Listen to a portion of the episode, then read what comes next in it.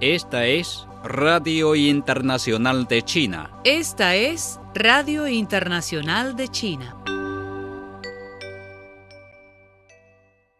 Xi Jinping, secretario general del Comité Central del Partido Comunista de China, inició el lunes una gira de inspección en la provincia de Qinghai, noroeste de China.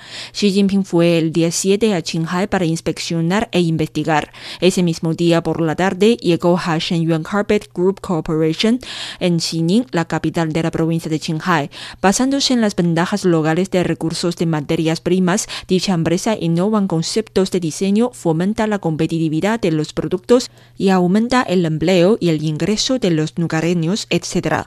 Más tarde, Xi Jinping llegó a la comunidad de Wentingxiang en la calle Wenhui para inspeccionar el fortalecimiento de la comunidad en el área de la construcción del Partido Comunista de China a nivel de las bases, la mejora de la gobernanza a nivel comunitario y la promoción de la unidad y el progreso étnicos. El 7 de junio se celebró la décima novena conferencia de altos funcionarios para implementar la declaración sobre la conducta de las partes en el mar meridional de China. La sede fue Chongqing y funcionarios chinos y de la ANSEA estuvieron presentes.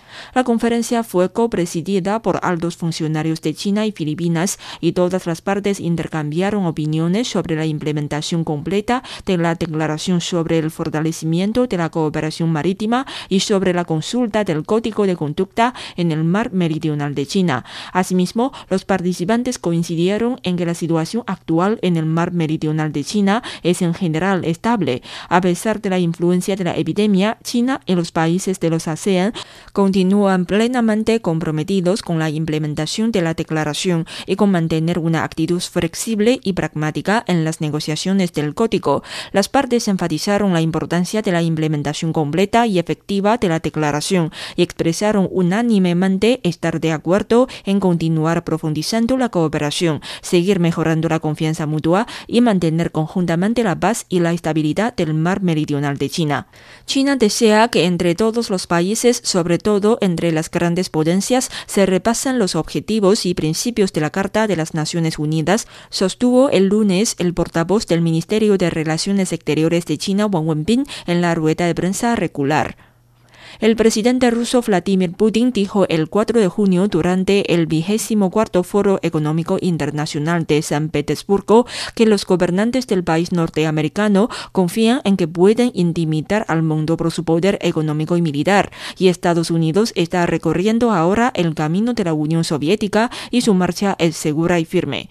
El discurso del presidente ruso ha provocado mucha reflexión y es muy revelador, según indicó Wang. China cree que una gran potencia debe actuar como una. Las grandes potencias no han de ser arrogantes ante otros países, tampoco atacar, intimidar a otros ostentando de su poder militar. Una gran potencia nunca busca compaldar la lealtad de varios grupos ni procura causar división por el mundo. Una gran potencia, de hecho, debe albergar grandes ambiciones y visiones para asumir más responsabilidades y contribuir aún más a todos, dijo el portavoz chino. El lunes, un portavoz del Ministerio de Relaciones Exteriores de China, Wang Wenbin, exhortó a Estados Unidos a adherirse a la política de una sola China. Esto tras la visita de tres senadores estadounidenses a la isla china de Taiwán el domingo 6 de junio. El portavoz dijo que China se opone firmemente a los actos de la parte estadounidense y ha expresado una severa protesta al país norteamericano. El viaje de los senadores estadounidenses a la región china de Taiwán ha violado gravemente las reglas del principio de una sola China y los tres comunicados conjuntos sino-estadounidenses, dijo Wang. La parte norteamericana debe cesar de inmediato los intercambios oficiales entre Estados Unidos y la región china de Taiwán, tratar de los asuntos de Taiwán con cautela, así como dejar de enviar mensajes peligrosos a las afueras independentistas de la isla, para evitar deteriorar aún más las relaciones bilaterales entre China y Estados Unidos, así como la paz y estabilidad del estrecho, agregó el portavoz chino. El portavoz del Ministerio de Asuntos Exteriores, Wang Wenbin, declaró el 7 de julio que politizar el deporte va en contra del espíritu de la Carta Olímpica. China instó a Estados Unidos y Canadá a dejar de utilizar los Juegos Olímpicos para la manipulación política y a no oponerse a los atletas y aficionados de los Juegos Olímpicos de invierno.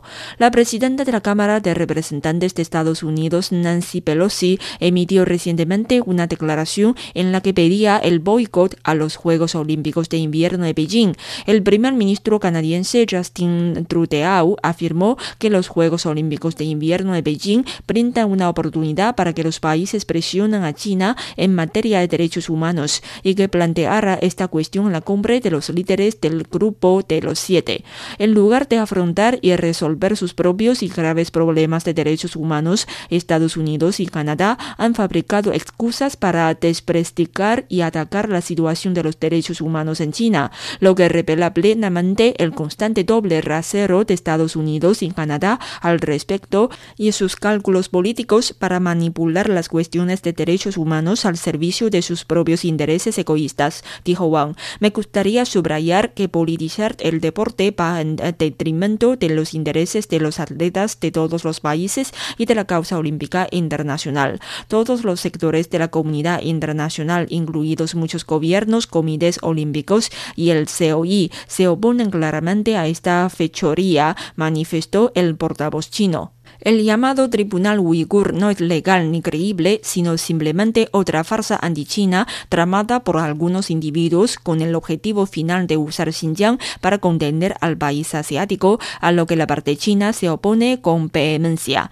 Así lo afirmó la Embajada de China en el Reino Unido en un comunicado divulgado el domingo. El Tribunal Uigur está llevando a cabo una audiencia de cuatro días de duración prevista para terminar este lunes en Londres y busca recoger un pruebas sobre si el gobierno chino cometió un genocidio en la región autónoma uigur de Xinjiang, noroeste de China. En opinión de la embajada china, ese tribunal, compuesto por personas con segundas intenciones, no es un órgano o procedimiento judicial, tal como sugiere el término, y por eso no cuenta con importancia o autoridad. El pseudo tribunal financiado por el Congreso Mundial Uigur, una organización dedicada a separar a Xinjiang de China, reúne a un grupo de sujetos que se ganan la vida demonizando al país asiático, señaló. Entre los llamados expertos y testigos se encuentra Adrian Sens, quien desde hace tiempo viene propagando mentiras sobre Xinjiang, así como varios actores que habitualmente han inventado todo tipo de historias de persecución que nunca ocurrieron, sentenció. El presidente de ese tribunal, uh, Geoffrey Nice, fue, según informó, un agente británico y es conocido por presentar pleitos frívoles y tener vínculos cercanos con algunas fuerzas anti-China, agregó el documento. La Administración Nacional del Espacio de China, CNSA, publicó este lunes una nueva imagen tomada por la sonda Tianwen I que muestra el primer vehículo explorador de Marte del país y su plataforma de aterrizaje en la superficie del planeta rojo. En la imagen, tomada por una cámara de alta resolución instalada en el orbitador de Tianwen I a las 18 el 2 de junio, dos puntos brillantes son visibles en la esquina superior derecha. El más grande es la plataforma de aterrizaje y el más pequeño es el vehículo explorador Zhongrong, precisó la fuente. La misión Tianmen I de China, que consta de un orbitador, un módulo de aterrizaje y un vehículo explorador, se lanzó el 23 de julio en 2020. El módulo de aterrizaje que transportaba el vehículo aterrizó en la parte sur de Utopía Planitia, una vasta llanura en el hemisferio norte de Marte, el 15 de mayo. Churón descendió desde la plataforma de aterrizaje a la superficie marciana el 22 de mayo, comenzando su exploración del planeta rojo y convirtiendo a China en el segundo país después de Estados Unidos en aterrizar y operar un vehículo explorador en Marte. El área oscura que rodea la plataforma de aterrizaje puede beberse a la influencia de la columna de humo del motor durante el aterrizaje. Las franjas brillantes simétricas en la dirección norte-sur de la plataforma de aterrizaje podrían ser de polvo fino cuando la plataforma de aterrizaje vació el combustible restante después del aterrizaje, explicó la CNSA. Los puntos brillantes en el centro de la imagen son la cubierta posterior de la cápsula de entrada y el paracaída utilizado durante el aterrizaje. Otro punto brillante en la parte inferior izquierda de la imagen es el escudo térmico de la cápsula de entrada, según la administración. Hasta el 6 de junio, el vehículo explorador Zhurong ha venido trabajando en la superficie de Marte durante 23 días marcianos para detectar el medio ambiente, desplazarse por la superficie y realizar exploraciones científicas. Un día marciano es aproximadamente 40 minutos más largo que un día en la Tierra. Todo el equipo científico a bordo del explorador es encendido para recopilar datos. El orbitador opera en una órbita de relevo con un ciclo de 8 8,2 horas, proporcionando comunicación de relevo para la exploración científica del explorador de Marte. El presidente ruso Vladimir Putin firmó una ley para la retirada oficial del país del Tratado de Cielos Abiertos, informó este lunes el Kremlin. El Tratado de Cielos Abiertos de carácter multilateral y que entró en vigor en 2002 permite a sus estados partes realizar vuelos en reconocimiento desarmados y con poca antelación sobre todo el territorio de los demás para recopilar datos sobre las fuerzas y actividades militares.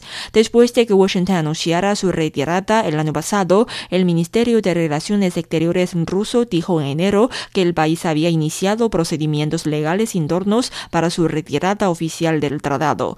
El Consejo de la Federación de Rusia o la Cámara Alta del Parlamento ratificó el miércoles un proyecto de ley sobre la retirada del país del tratado. México arrancó este domingo una importante jornada electoral con la apertura de la mayoría de las 161.000 casillas que se prevé instalar en todo el país para que más de 90 millones de mexicanos puedan votar por más de 20.000 cargos públicos en estas elecciones intermedias de 2021. En punto de las 8 horas locales se abrieron las puertas de las casillas con todas las medidas sanitarias para evitar la propagación del nuevo coronavirus COVID-19 que después de más de un año ha afectado duramente a este país latinoamericano. Mientras en las puestas y espacios para ingresar a las urnas, decenas de ciudadanos comenzaron a llegar uno a uno, es decir, sin compañía y con cubrebocas. China ha completado el envío de vacunas contra la COVID-19 y jeringuillas a 66 países y una organización internacional hasta el domingo, en medio de los esfuerzos de proporcionar asistencia con vacunas y fortalecer la cooperación internacional, según el Ministerio de Comercio. La entidad, junto con los organismos gubernamentales pertinentes, se asegurarán de que las vacunas puedan ser entregadas a los países receptores lo antes posible, dijo este lunes Chun-ying, una funcionaria del ministerio. China está organizando y llevando a cabo un trabajo de asistencia con vacunas para 88 países y cuatro organizaciones internacionales, dijo Chen. China ha apoyado a los productores de vacunas para que participen en la cooperación internacional, dijo Mao Junfeng, funcionario del Ministerio de Industria y Tecnología Informática, en una entrevista. Mao dijo que tres empresas chinas han llevado a cabo la producción conjunta de vacunas con ocho países, mientras discuten planes de cooperación con diez países. China continuará alentando a sus fabricantes de vacunas a transferir tecnología a más países en desarrollo, afirmó el funcionario. El país también apoyará a estas empresas a solicitar activamente la certificación de la Organización Mundial de la Salud para más líneas de producción y forma de dosificación y para que no escatimen esfuerzos para proporcionar más vacunas a otros países, agregó. Las importaciones y exportaciones totales de China crecieron un 28,2% interanual hasta alcanzar 14,76 billones de yuanes, 2,31 billones de dólares durante los primeros cinco meses de 2020 según datos oficiales publicados este lunes. La cifra representa un aumento del 21,6% frente al mismo periodo de 2019, señaló la Administración General de Aduanas. Las exportaciones aumentaron un 30,1% respecto del año pasado, mientras que las importaciones crecieron un 25,9% en términos de yuanes. En comparación con los datos registrados en los primeros cinco meses de 2019, las exportaciones e importaciones aumentaron el 23,6 y el 19 9,2% respectivamente. De enero a mayo, el superávit comercial aumentó un 56,2% interanual hasta ubicarse en 1,32 billones de yuanes. En los primeros cinco meses del año, la Asociación de Naciones del Sudeste Asiático se mantuvo como el mayor socio comercial de China, seguida por la Unión Europea y Estados Unidos, de acuerdo con los datos de la Administración. Durante el lapso en cuestión, las tasas de crecimiento del valor comercial de China Con estos tres socios se situaron en el 29,2 y el 28,7 y el 41,3% respectivamente. El comercio de China con los países a lo largo de la franja y la ruta subió un 27,4% interanual, llegando a 4,36 billones de yuanes. Solo en mayo las importaciones y exportaciones del país experimentaron un alza interanual del 26,9 con 3,14 billones de yuanes, lo que supone un aumento del 20,8% en comparación con el mismo periodo de 2019. En mayo, el superávit comercial se redujo un 32,1% anual a 296 mil millones de yuanes, detalló la entidad. Como pobre estudiante en la lucha mundial contra la epidemia, algunas personas de los Estados Unidos no quieren arrepentirse, sino que usan el virus de nuevo coronavirus para echar nuevamente agua sucia a China y continuar propagando el virus político a nivel mundial. Esto es otro reflejo realista de la hegemonía estadounidense que sin duda tendrá un impacto negativo a la lucha global contra la epidemia e incluso al orden internacional. Aunque el actual gobierno de Estados Unidos volvió a la OMS y habló de multilateralismo, en realidad se negó a reconocer las conclusiones de la investigación de trazabilidad de la OMS en China e incluso utilizó su propia agencia de inteligencia para participar en la presunción de culpabilidad. Esto muestra que a algunas personas de los Estados Unidos no les importa en absoluto la verdad o la vida, tienen un solo propósito, que es hacer de China un chivo expiatorio de la epidemia, aumentando así la moneda de cambio para reprimir a China.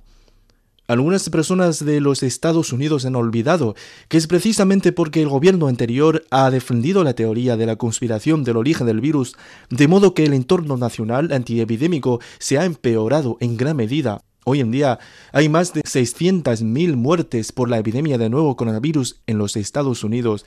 ¿Continúan los políticos estadounidenses utilizando la manipulación política para matar vidas? ¿Cómo explican a la gente de su país? Al mismo tiempo, ciertas personas de los Estados Unidos han manchado a China, lo que ha envenenado la actual atmósfera de cooperación global contra la epidemia.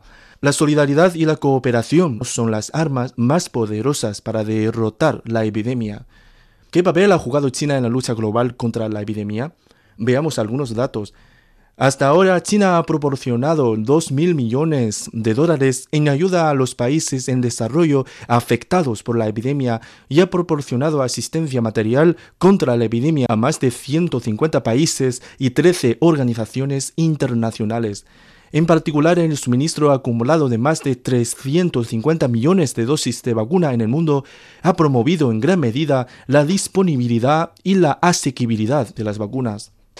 Estados Unidos una vez más vinculó el virus de nuevo coronavirus con China, aprovechando el tema de la trazabilidad del virus que intensifica la confrontación racial Recientemente en Estados Unidos, Reino Unido, Australia y otros países han sucedido sucesivamente incidentes discriminatorios y violentos contra asiáticos, lo que indica que Estados Unidos y sus unos aliados están difundiendo información falsa que se está convirtiendo en un combustible para el racismo y desafiando abiertamente la conciencia moral de la humanidad. Estados Unidos no se atreve a abrir la puerta a la OMS para que investigara, pero trata de poner la etiqueta de obstruir la investigación a China, que había invitado a la OMS a realizar investigaciones de trazabilidad. Estados Unidos tiene muchos puntos cuestionables sobre su prevención y control de epidemias, pero echa agua sucia sobre China de nuevo. Esto hace que el mundo vea claramente que el núcleo de la hegemonía estadounidense no ha cambiado en absoluto y está provocando un nuevo impacto, reglas multilaterales en el orden internacional. Ante el peligro los seres humanos están todos en el mismo barco y Estados Unidos no debe imaginar que pueda quedar indemne solo. En la actualidad, la batalla mundial contra la epidemia del nuevo coronavirus está lejos de terminar aconsejamos a algunas personas de los Estados Unidos que dejen de propagar de inmediato el virus político y vuelvan al camino correcto de la unidad y la cooperación. Si insiste en ir hasta la oscuridad, no solo perderá su capital político personal, sino que también hará que Estados Unidos se coloque en el lado opuesto de la comunidad internacional y se convierta en un hombre solitario en este mundo.